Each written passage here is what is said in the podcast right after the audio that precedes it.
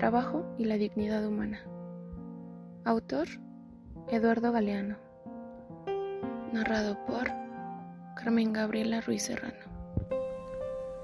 En 1714 murió Bernardino Ramazzini. Él era un médico raro, un médico rarísimo que empezaba preguntando, ¿en qué trabaja usted? A nadie se le había ocurrido que eso podía tener alguna importancia.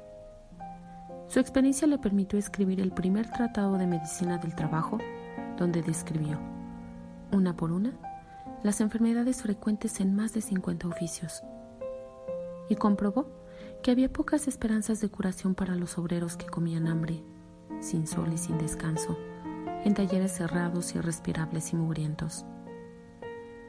Mientras Ramazzini moría en Padua, en Londres nacía Percival Bott.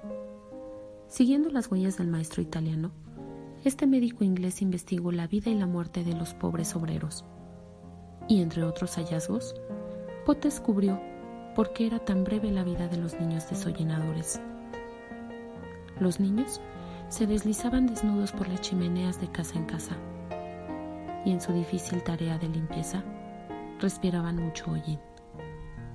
El hollín era su verdugo.